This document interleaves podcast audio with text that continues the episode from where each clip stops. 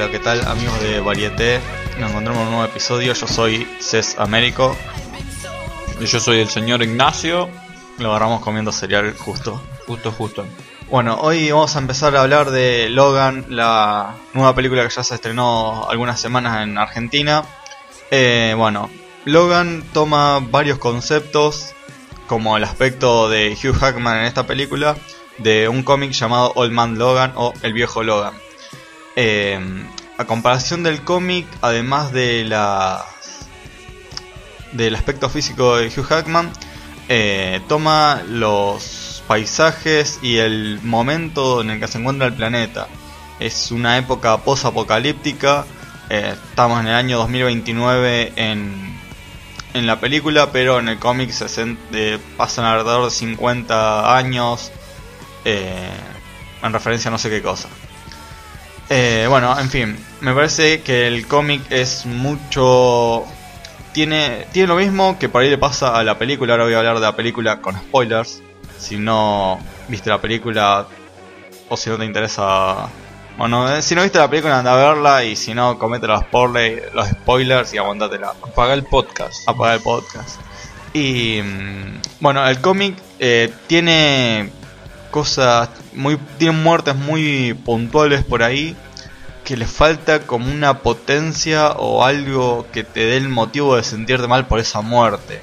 Si bien son personajes conocidos, es como que pasa la muerte y, y es un ya está hermano, ya pasó. Entonces me parece que esa emotividad o ese sentido épico le falta al cómic y es algo que también le falta un poco a Logan.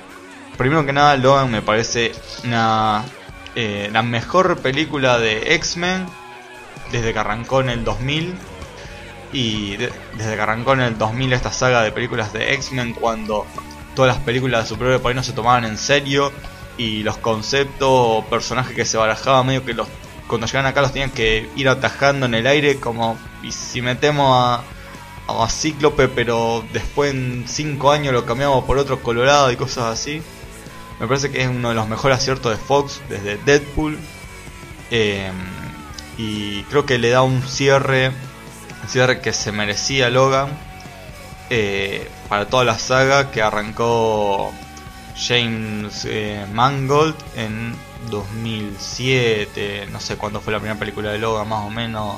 De 2000, sí, 2007. 2007, entre 2007. Me parece que el adelanto lo dieron en 2006 y 2007 fue cuando... Y bueno, entonces me parece que tiene eso, que le da un cierre, el cierre que se merecía, la película es muy buena, eh, encontramos, qué sé yo, hay mucha, eh, mucha referencia por ahí, no referencia, no hay mucha inspiración o mucho robo, como por así decirlo, pero que no es un robo, en fin, sino muchos conceptos del cine de western eh, implementados en la película. Hay una escena del tren y un plano mostrando largo del tren pasándose que es, o sea, 100% eras una vez en el oeste de, de Leone, ponele, ese plano es genial. El último tren de medianoche. Algo así. Eh, es muy de muestra ese plano del tren. Después todo el, una persecución de camionetas y demás te hace rememorar a Mad Max, ponele.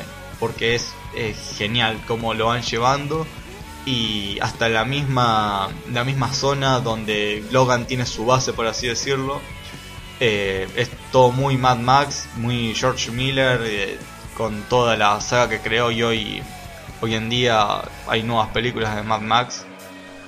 Y después también otra cosa que quiero resaltar es em, las escenas. O sea, esta película es creo que de las primeras que sale de, de Logan o de X-Men que tiene calificación más 18. Y, y, está bueno eso porque las escenas que hay son... O sea, es, es la escena que todo fan del cine de acción por ahí siempre soñó, de fan del cine de acción con, con cuchillos, por así decirlo, porque capaz con pistolas sí podés simular un buen tiroteo sin necesidad de hacer una película para más 18. En cambio, las escenas de Wolverine que tiene, hay cosas que son gore, o sea, son puro gore. Eh, y que algo le faltaba al universo de X-Men. Era muy infantil. Exacto. Por ahí había cosas que, qué sé yo, una pelea de no sé, Wolverine contra Magneto, donde se podían hacer mierda tranquilamente, donde se podían destruir tranquilamente. y sí sí tomaban muy soft violencia soft aparte tomaban el público menor como principal espectador y menor de 14 a 16 años y fue algo que limitó mucho las películas de X-Men. Sí. Yo recuerdo la escena de, de Cíclope cuando se saca los lentes por primera vez en la primera X-Men. Sí. podría haber sido totalmente desastroso y no quema un árbol, o sea. Exacto. No. Yo quiero gente muerta. Exacto, por ahí una escena que es muy. O sea, que a mí me gustó mucho porque fue algo como. Mierda, esto sí que es violencia. Es. Eh, me parece que en la primera película. No, en la tercera película creo que es. Donde a Magneto, el, el Magneto interpretado por Ian McKellen, le llevan. El Mystique le lleva. Parece que como partículas de hierro o algo así.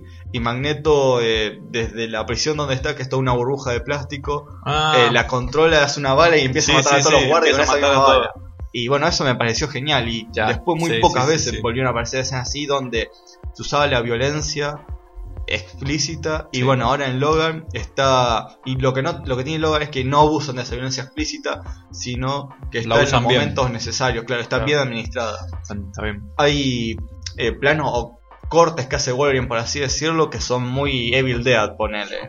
Son, cosas así. Eh, después, bueno, todo lo. Me parece que la película, la mejor película de Hugh Jackman haciendo de Wolverine es como. Es que puro nihilismo ese personaje, es un. Muy cruda. Muy cruda. Y hay mucha por ahí referencia al catolicismo porque es algo que es como medio que se ronda entre todos los valores familiares del catolicismo, eh, cosas de ese estilo, hay partes de western, son como, como si fuese una serie de 13 capítulos resumida en distintas secciones. Tener el principio que es como si fuese un western, lo segundo que es, eh, qué sé yo, abordando el catolicismo y los valores familiares y demás, y ya un, un desenlace en el bosque, que es casi medio como poético, porque es casi de los primeros lugares donde empieza a andar Logan cuando es en las primeras, películas, inyectado con adamantium y todo lo demás. Claro. Em, entonces me parece que es eso lo hace una de las películas más completas de, de, Marvel en sí y una película excelente de Logan. Yo creo que apuntaron al perfil psicológico de la gente en esta película, muy psicológico. Pensaron bastante en el en en el público, digamos, o sea, cómo te hubiese gustado que, es como si hubiesen hecho una encuesta de cómo te hubiese gustado que terminase Logan y bueno, y hay James Goldman, eh, no, Mangold, no sé por Goldman, Goldman. Eh. eh, Goldman, ¿quién mierda era? Goldman es un judío muy grande. Como no Saul, el deber de Saul. Saul Goodman. Goodman, yeah, yeah. Ahí está, claro, porque estoy viendo la, la quinta de, de Prison, de Prison Break, de Breaking Bad de nuevo. y de ahí me quedó eh, Saul No, sí, sí, Saul Goodman. Eh, bueno, eh, Mangold es como si hubiese hecho una encuesta para saber cómo le gustaría a un fan que termine eh, Wolverine, eh, Logan. Entonces, me parece que es la, una de las mejores películas de superhéroes hechas hasta el momento. Y bueno, insisto, es la mejor película de Marvel y uno de los mayores aciertos de Fox en, en estos 17 años ya que está trabajando con personajes de X-Men. O sea, en dos años con Deadpool y, Logan creo que hizo muchísimo más... Llegó muchísimo más al público que con 170 películas de X-Men y 90 líneas temporales. Uno mira, uno mira Deadpool ahora y es como que las expectativas que teníamos sobre Fox y sobre toda la cadena de Marvel eran muy bajas. Deadpool, si bien es una buena película, es grande, si bien podrían haber hecho cosas mucho más grandes. Nada más que nosotros teníamos la, expectativa tan baja de Marvel que cualquier cosa que nos vino la aceptamos igual. Claro. hoy en día vamos a tener que recibir eh, excelente calidad de parte de Marvel porque primero que nos dieron Deadpool, ahora Logan y todas las que van a venir después espero que sean mejores que, no sé, Ashe of Ultron y todas esas mierdas. Sí, hay que ver cómo lo maneja. Cómo, a partir de ahora se empieza a manejar el tema de los derechos cinematográficos de personajes. Porque em, ahora lo que pasó con Hugh Jackman y su relación con el personaje de Logan fue que él aceptaría en caso de que eh, Wolverine aparezca, eh, pero con los Avengers en este caso. Quiere, Claro. eh, ningún boludo, Hugh Jackman se dio cuenta de que eh, por acá hay un Quiere huequito lucrar de. y quiere ir para el lado de Avengers y todo lo demás. Y bueno, está todo este tema de los personajes que pertenecen a Fox, como Deadpool, eh, Wolverine, Sabretooth y demás. Mm. Y, y los que estén del lado de que sean de Marvel Studios, porque esta es la disputa de los derechos de personajes que tiene Marvel.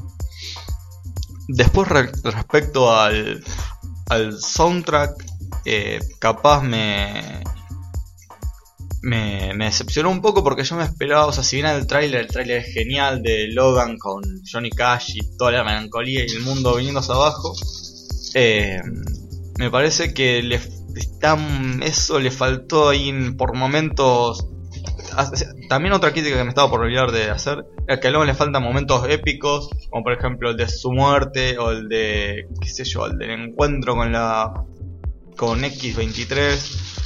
Eh, cosas así, pero bueno, eso no lo no quita que sea una película genial, pero un momento épico ahí hubiese sido algo que en el cine te era para llorar, porque hay momentos donde vos estás que tenés- te dicen nos tenemos que ir y vos largás un, un grito, un aullido. Y bueno, eso creo que le faltó un momento épico y también un soundtrack memorable, algo, algo le faltó. La canción más memorable que tenés en Logan es los, los créditos finales que te pasan un tema de Johnny Cage. Claro. Pero, Sí, algo muy, muy reciente en el cine, no darle tanta importancia a la música y darle un toque más ambiente. Se- el otro día estaba leyendo un, estu- un, sí, un estudio eh, donde hablaban de que la música clásica resurgía gracias al cine, hacia los juegos. Pero uno, si se pone a pensar todas las películas que vio, toda la música es básicamente lo mismo, es una orquesta de fondo, eh, de música súper clásica mm, con algún elemento de cuerdas o de viento y cuando termina la película no te acordás la sinfonía, no te acordás la, la tonalidad de la, de la, de la música. Eh, si bien eso pasaba en el cine de, qué sé yo, de los 90 o de los 80, bueno, con Apocalypse Now, eh, Claro. Wanger, la cabalgata de las Valkyrias y la escena de Claro. helicóptero, ahora que viene eh, Kong Skull Island, Island sí, sí, sí. eh, que es una película, es la película de King Kong.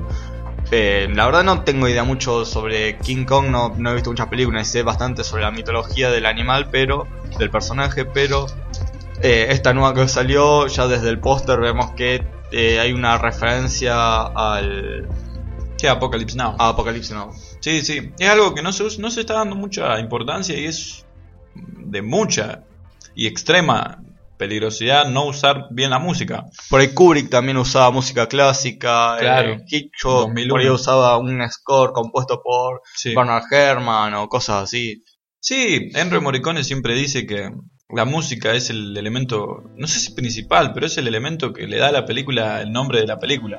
Si vos, por ejemplo, a Suicide Squad le colocás la música realmente que fue hecha para la película y no música totalmente aleatoria y de una playlist cualquiera, Suicide Squad hubiera tenido otra repercusión. Exacto.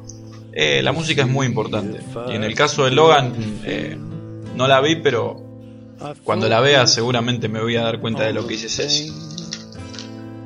Eh, y bueno, otra mm, eh, otra referencia de este tema ya se lo dejan para hablar es sobre eh, esta especie de estética que comparte Logan con eh, The Last of Us, la- el videojuego que no nos vas a ver contarnos sobre eso.